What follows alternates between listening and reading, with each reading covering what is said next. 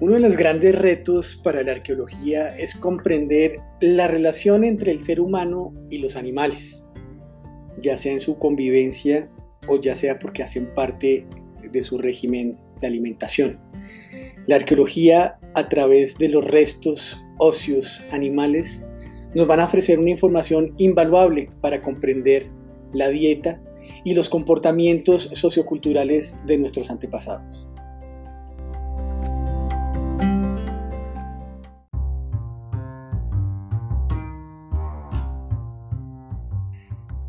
Para el día de hoy entonces tenemos a Diana Carvajal, antropóloga en la Universidad Nacional, doctora en la Universidad Calgary, docente investigadora de la Universidad Externada de Colombia del programa de arqueología de la Facultad de Estudios del Patrimonio Cultural. Se ha centrado básicamente en el tema de complejidad, análisis lítico y su arqueología, y sus investigaciones se han enfocado en el aprovechamiento de recursos de poblaciones prehispánicas en Colombia y Panamá.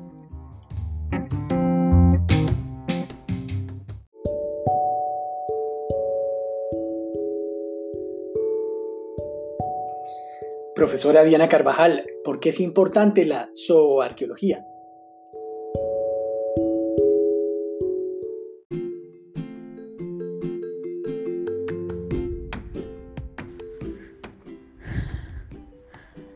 La zooarqueología es importante porque es una especialidad de la arqueología que se encarga del estudio de los restos animales que se encuentran en contextos arqueológicos y hablo de restos de animales, pueden ser eh, huesos, eh, tejidos, mm, parásitos, etcétera, etcétera. No solamente los restos, sino su representación iconográfica en soportes como sea eh, la cerámica y, la, y el arte rupestre en general.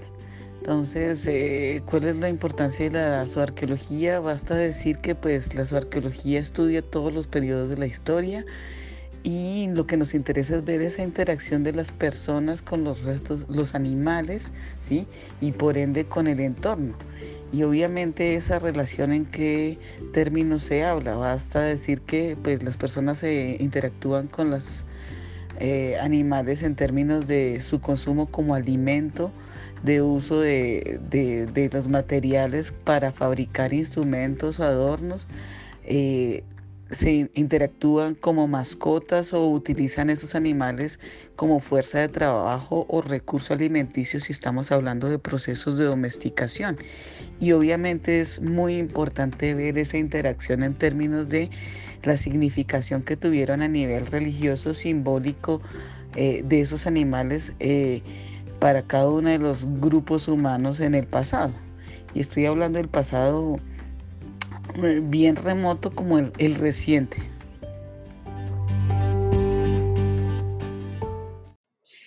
¿Y eh, qué evidencias o arqueológicas considera usted que han sido muy representativas para comprender el pasado del territorio colombiano? ¿Y en dónde se han descubierto?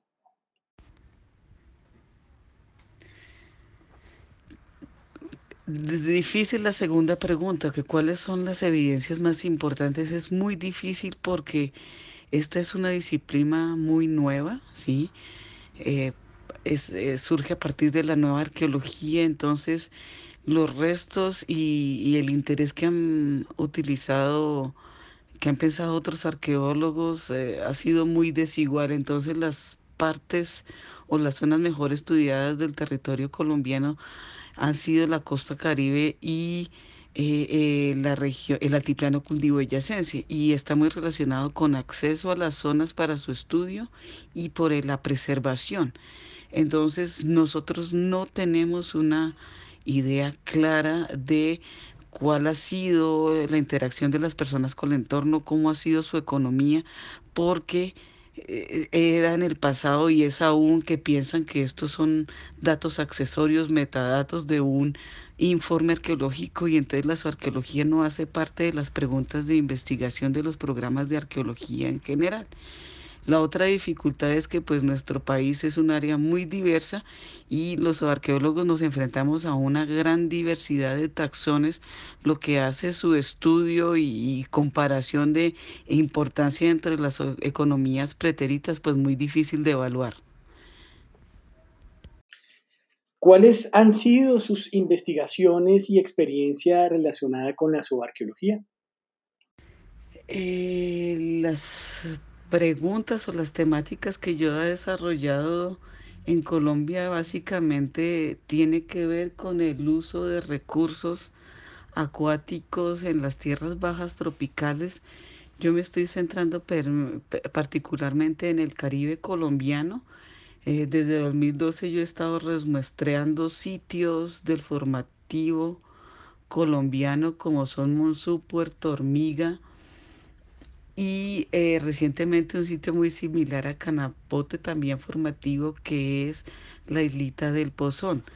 Eh, posteriormente, pues vamos a realizar eh, investigaciones en una población cercana a Arjona, donde también la idea es ver cuál es el uso de recursos, ya no animales, sino acuáticos, perdón, sino en general eh, acuáticos terrestres en, en, estas poblaciones cercanas a Arjona y vamos a tomar unas muestras y a futuro, si todo sale bien, vamos a hacer un, una comparación entre, en el uso de recursos acuáticos del Caribe y el Pacífico. Y para eso pues vamos a ir a rescabar unos sitios en Isla Gorgona. Entonces básicamente a mí me interesa todo lo que tiene que ver con uso de recursos animales. Por ahora pues estoy muy enfocada en el formativo, pero pues no tengo ninguna limitación temporal o cultural.